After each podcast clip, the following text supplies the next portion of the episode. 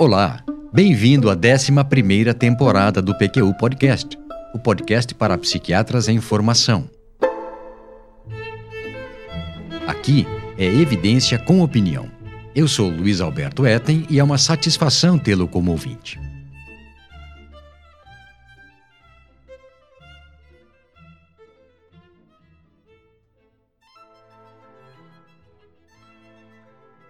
Qual o sentido de um diagnóstico? Para que serve um diagnóstico? Para orientar um tratamento, para facilitar e agilizar a comunicação entre médicos, para situar o paciente quanto ao que se passa com ele, para justificar um procedimento para o plano de saúde, para fazer levantamentos epidemiológicos e identificar tendências que auxiliem na formulação de políticas de saúde. Acho que é isso. Notou que eu não disse para vender remédios ou procedimentos, não é? Porque não acho que um diagnóstico em medicina sirva para isso. De acordo? Bem, se concorda comigo, deve também se aborrecer com diagnósticos fronteiriços com a normalidade, cujo tratamento seria preventivo, realizado para impedir a progressão natural de uma doença bem no seu começo, ideia que é muito atraente, mas tem lá seus problemas e riscos.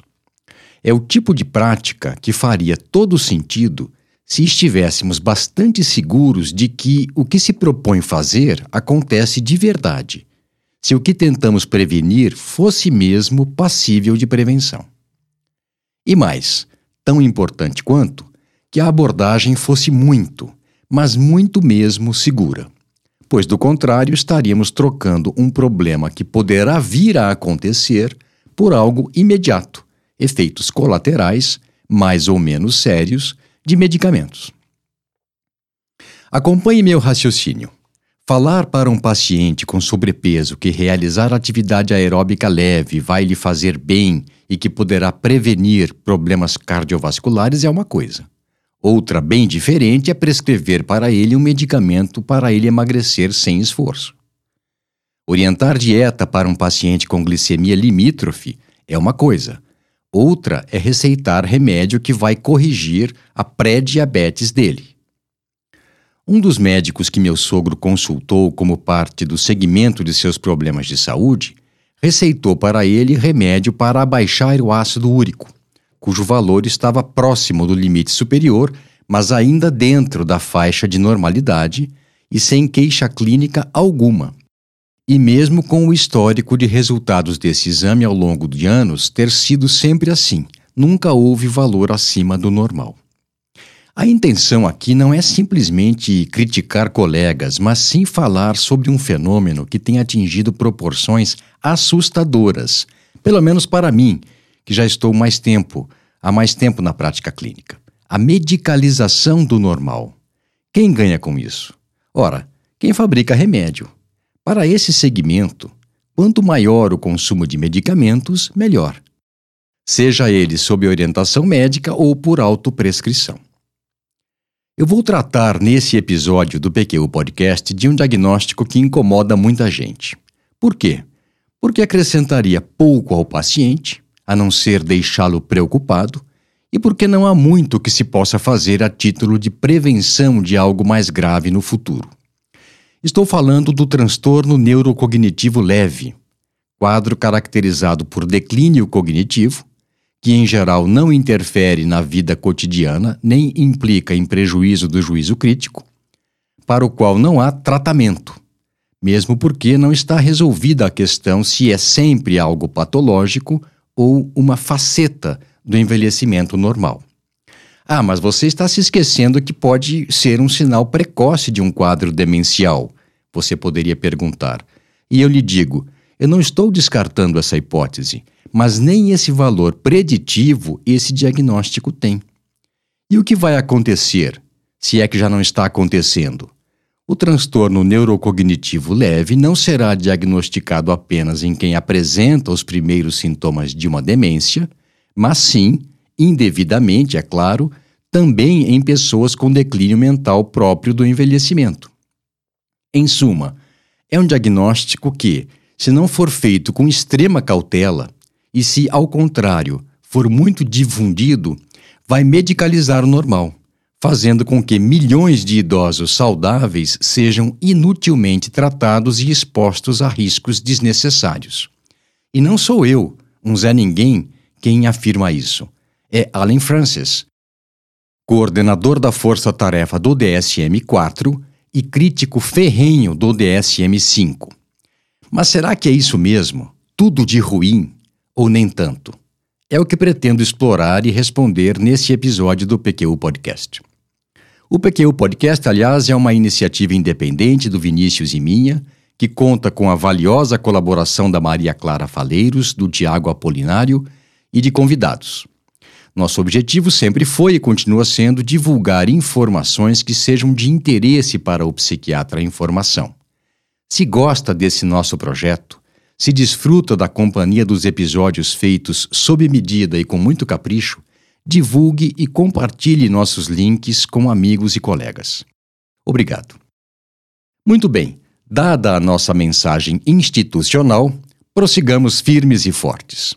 O prejuízo cognitivo leve, denominação que se utilizava antes de transtorno neurocognitivo leve, seria um meio-termo entre problemas cognitivos que acompanham o envelhecimento saudável e os quadros de demência. Comecemos do começo. O que acontece conosco à medida que envelhecemos? Alentecimento psicomotor, diminuição da acuidade visual e auditiva, diminuição do tamanho da pupila, diminuição da massa magra, leve lordose, limitação dos movimentos do pescoço, das costas e do olhar conjugado para cima. Em termos cognitivos, no envelhecimento normal, observa-se deterioração da atenção dividida, do aprendizado de nova informação, da fluência verbal e do tempo de reação. Em contrapartida, a capacidade de foco, a atenção sustentada, a memória de procedimentos e a de longa duração ficam preservadas. As alterações de cognição consideradas parte do envelhecimento já receberam várias denominações declínio cognitivo associado à idade, esquecimento benigno da senescência, prejuízo da memória consistente com a idade, prejuízo cognitivo sem demência, esquecimento da idade avançada e prejuízo cognitivo leve. A partir de 1999, como veremos, foi que o prejuízo cognitivo leve passou a ser entendido como quadro de Alzheimer pré-clínico e, mais recentemente, pródromo de outros quadros neurodegenerativos. Ou seja, o termo passou a ser utilizado para designar um estado intermediário entre o normal e as primeiras manifestações de quadro demencial. Colocado de outra forma, para denominar um cinza mais escuro na zona cinzenta entre o normal e o patológico. Ele implica em prejuízo cognitivo maior do que o esperado para a idade e o nível educacional, mas ainda não suficiente para se diagnosticar um quadro demencial. Você que nos acompanha sabe o quanto esses quadros fronteiriços são difíceis de diagnosticar com precisão.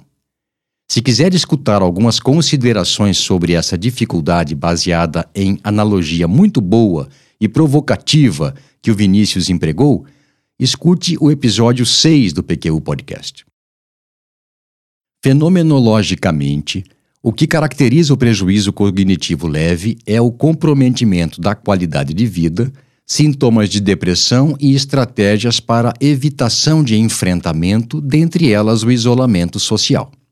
Vamos e venhamos que, em nosso meio, pelo menos, esse tipo de apresentação é bastante comum em pessoas com mais de 65 anos por uma série de fatores culturais, sociais e econômicos. Antes de adentrarmos as dificuldades inerentes a esse diagnóstico, aos riscos que ele traz consigo se for utilizado indiscriminadamente e aos seus benefícios potenciais, vamos voltar um pouco no tempo e ver como essa história começou. Os primeiros critérios clínicos para prejuízo cognitivo leve foram propostos por Ron Patterson e colaboradores da Clínica Mayo em Rochester, em 1999. Eram cinco. Primeiro, queixa de memória de preferência confirmado por um informante. Segundo, prejuízo de memória para a idade e nível educacional. Terceiro, funcionamento cognitivo geral normal. Quarto, desempenho normal nas atividades diárias. E quinto, não estar demenciado. Percebeu a ênfase na memória? Com o passar do tempo, houve uma progressiva diminuição do peso da memória nos critérios de quadros de prejuízo cognitivo leve, sugestivos de Alzheimer pré-clínico. Um bom exemplo são as diretrizes propostas conjuntamente pela Alzheimer's Association e pelo National Institute on Aging, em 2011. Eles eram quatro. Primeiro, preocupação com mudanças na cognição por parte do paciente, de informante ou de médico qualificado. Segundo, prejuízo em um ou mais domínios da cognição em relação ao que se esperaria para a idade e nível educacional. Terceiro, autonomia nas habilidades funcionais, embora possa realizá-las mais devagar e com menos eficiência e, por último, não estar demenciado. Notou a mudança de um conjunto de critérios para outro? É bem nítida, não é? Além de expandir da memória para outros componentes da cognição, essa segunda proposta sugeria explicitamente avaliação clínica voltada para esclarecer a provável relação com Alzheimer pela história familiar, exclusão de outras possibilidades etiológicas e pesquisa de marcadores biológicos. O DSM-5, lançado em 2015, propôs o termo transtorno neurocognitivo leve para descrever o que anteriormente se chamava prejuízo cognitivo leve, em oposição ao que passou a ser denominado transtorno neurocognitivo maior ao invés de demência. Os critérios diagnósticos para o transtorno neurocognitivo leve no DSM-5 são os seguintes: A evidência de declínio cognitivo em um ou mais domínios cognitivos, relatados pelo paciente por um informante ou por um médico, de preferência subsidiado por teste neuropsicológico válido ou avaliação clínica quantitativa. Aqui, um adendo. O Mini Mental State Examination não é um bom instrumento para esse fim. Os considerados melhores são o Montreal Cognitive Assessment e a St. Louis University Mental Status, sendo que ambas têm versão em português. Critério B: independência funcional preservada, mesmo que à custa de mais esforço ou de estratégias de compensação. Critério C: que os déficits cognitivos não ocorram exclusivamente em episódios de delírio.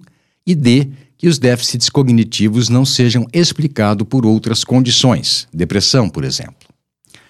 Além desses quatro critérios, o DSM-5 descreve dois especificadores para o transtorno neurocognitivo leve.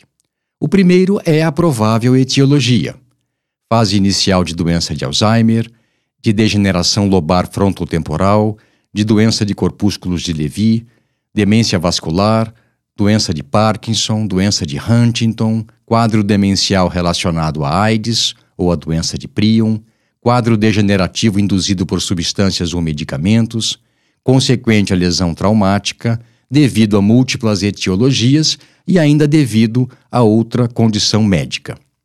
Esse último foi o diagnóstico que dei a uma colega de 82 anos que apresentou transtorno neurocognitivo leve após ter tido Covid-19. Muitos colegas juravam que era a doença de Alzheimer e trataram como se fosse, o que só complicou a evolução em função de efeitos colaterais dos medicamentos e do estresse causado em família de ansiosos PO, puros de origem. O quadro regrediu em três meses. Esse diagnóstico, transtorno neurocognitivo leve devido a outra condição médica, também é o que deve ser dado a quadros de déficit cognitivo secundários a tumor cerebral. O segundo especificador se refere à presença ou não de anormalidades comportamentais, sintomas psicóticos, alterações do sono, agitação, apatia. Observe que, pelos critérios do DSM-5, é possível identificar o quadro, sendo que, identificação feita, procede-se à investigação sobre etiologia. Ou seja, ele não seria mais apenas estágio pré-clínico da doença de Alzheimer.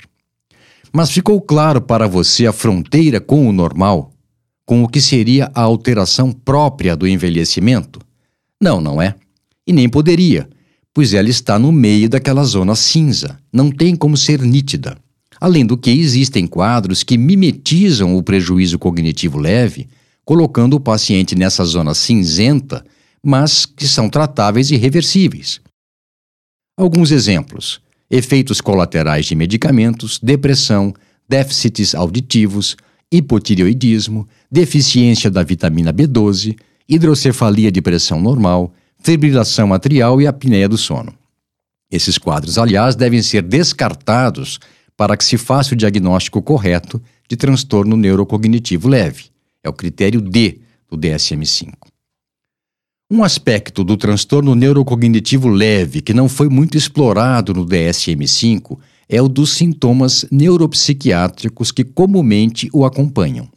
Nesse sentido, a revisão feita por Evangelina Martin e Lata Velayudan, do Departamento de Psiquiatria da Idade Avançada do Instituto de Psiquiatria do King's College London, publicada em 2020, é bastante reveladora. São eles: em primeiro lugar, depressão, que ocorre em 20% em amostras populacionais e 83% em amostras clínicas. Apatia, 15 e 40%, respectivamente. Irritabilidade, 13 e 45%, respectivamente. Ansiedade, 12 e 26%, respectivamente. Agitação, 11 e 38%, respectivamente. Alterações do sono, 14 e 48%, respectivamente e, menos comumente, desinibição, alterações do apetite, comportamentos motores aberrante e, mais raramente ainda, sintomas psicóticos. Mas afinal, você pode perguntar: qual o sentido de se fazer esse diagnóstico tão vago e impreciso? Alguns autores afirmam que isso é importante porque permitiria planejamento para encaminhamentos socioeconômicos e mesmo clínicos. O diagnóstico de primeiras manifestações de processo neurodegenerativo em estágio inicial poderia permitir ao paciente a tomada de decisões sobre algumas providências quanto ao seu próprio futuro e o do seu patrimônio, antes de estarem comprometidos para fazê-lo. Além disso, a condução e orientação adequada de pacientes, familiares e cuidadores poderiam melhorar sua qualidade de vida. Alega-se também, da perspectiva de pesquisa, que esse construto pode ser objeto de estudos observacionais e de avaliação de intervenções. Por se tratar de grupo de risco para desenvolvimento de demência, tais pacientes poderiam também fornecer oportunidade para se testar novos medicamentos em estágios precoces da doença, com a esperança de se atenuar o ritmo de progressão do declínio cognitivo ou mesmo a sua reversão. Tudo bem até aqui? Certo. Passemos então, uma vez entendido o quadro clínico, a alguns dados epidemiológicos. A prevalência de transtorno neurocognitivo leve, congruente com o prejuízo cognitivo leve, como se denominava anteriormente, varia de 3 a 22% da população com mais de 65 anos. Há levantamentos em que ela chegou a 42% dessa população. Essa enorme variabilidade se deve a diferenças metodológicas e às amostras avaliadas, sendo menor em estudos com amostras populacionais e maior em amostras clínicas. A incidência também varia, provavelmente pelos mesmos fatores, indo de 1 a 6% ao ano. Estima-se que de 5 a 17% das pessoas com transtorno neurocognitivo leve evoluirão para a doença de Alzheimer a cada ano que passa. Isso é bem assustador por si só, e ainda mais quando nos lembramos de que a população global acima de 60 anos é cada vez maior, em torno de 13,5% da população geral, ou, em números absolutos, 1,1 bilhão de pessoas. Parece-me um argumento bastante forte para se preocupar com a identificação precisa desses casos. É justamente nesse ponto, entretanto, que temos um primeiro problema não pela dificuldade em reconhecê-los, mas sim para discriminar nessa população os que evoluirão mal. Por quê? Porque simplesmente não há como fazer isso com segurança absoluta. Marcadores biológicos podem auxiliar em alguns casos. Da pesquisa de biomarcadores da doença de Alzheimer, emergiram a medida de beta-amiloide por PET e no líquor, a investigação de lesão ou disfunção neuronal mediada pela tal, também por dosagens de líquor e por PET, e a atrofia cerebral avaliada por tomografia ou ressonância. Há ainda algumas técnicas de neuroimagem funcional que podem ser informativas. O hipometabolismo de glicose em algumas áreas cerebrais, avaliados por FDG-PET, é considerado por alguns autores como uma assinatura da doença de Alzheimer, mesmo com neuroimagem estrutural normal, bem como também o depósito amiloide no cérebro visualizado pela PET usando vários tipos de ligantes. Finalmente, o genótipo apoliproteína E pode identificar pessoas com maior risco para o desenvolvimento de Alzheimer, especificamente os que possuem o alelo E4. No caso de prejuízo cognitivo leve devido a problemas vasculares no cérebro, em geral se identificam alterações vasculares em exames de neuroimagem e na angiografia. Nos pacientes com prejuízo cognitivo leve devido à doença de Parkinson, os achados de exames são parecidos com os de Alzheimer, mas nesses casos, em geral, se observam os sinais motores da doença primária. Pois bem, acho que ficou claro que, se houver antecedentes familiares, evidências genéticas, clínicas, bioquímicas e de neuroimagem para alguma das causas de transtorno neurocognitivo leve, o diagnóstico deve ser transtorno neurocognitivo leve, provavelmente devido à causa estabelecida. Quando o diagnóstico for menos firme, o melhor seria transtorno neurocognitivo leve, possivelmente relacionado ao tal ou tal causa ou sem outra especificação. Mas se deve fazer toda essa investigação em toda e qualquer pessoa com mais de 65 anos se queixando de prejuízo de memória que apareça para consulta? Nos dias de hoje, em que a queixa de perturbação da atenção e da memória, entre aspas, é onipresente, Lógico que não. Somente nos casos mais fortemente suspeitos. E mesmo nesses, os resultados dessa investigação podem ser inespecíficos.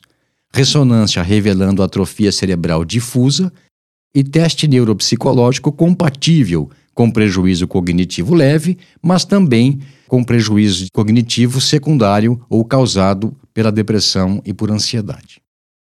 De todo modo, vamos supor que a identificação de casos fosse bastante precisa e que soubéssemos com certeza que eles vão progredir inexoravelmente. E aí?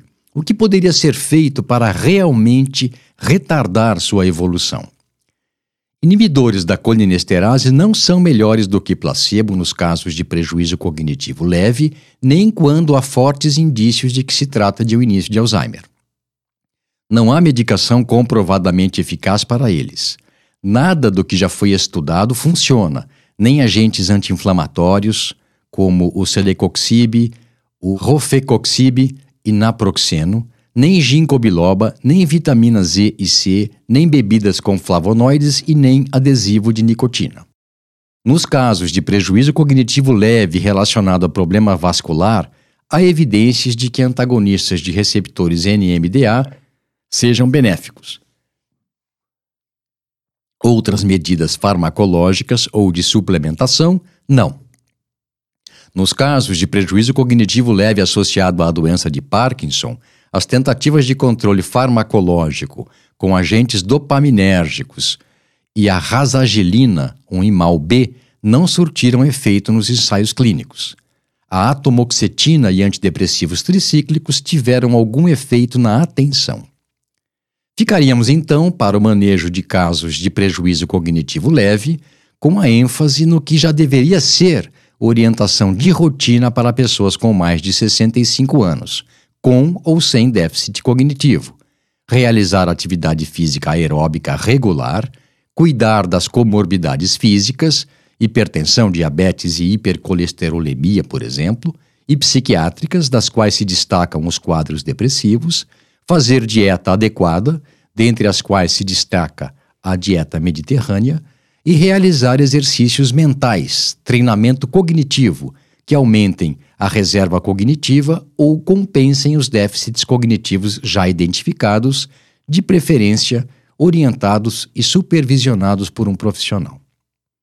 Com esse comentário, finalizo esse episódio do PQ Podcast em que abordei o construto diagnóstico de transtorno neurocognitivo leve, cuja validade e utilidade clínicas ainda precisam ser confirmadas.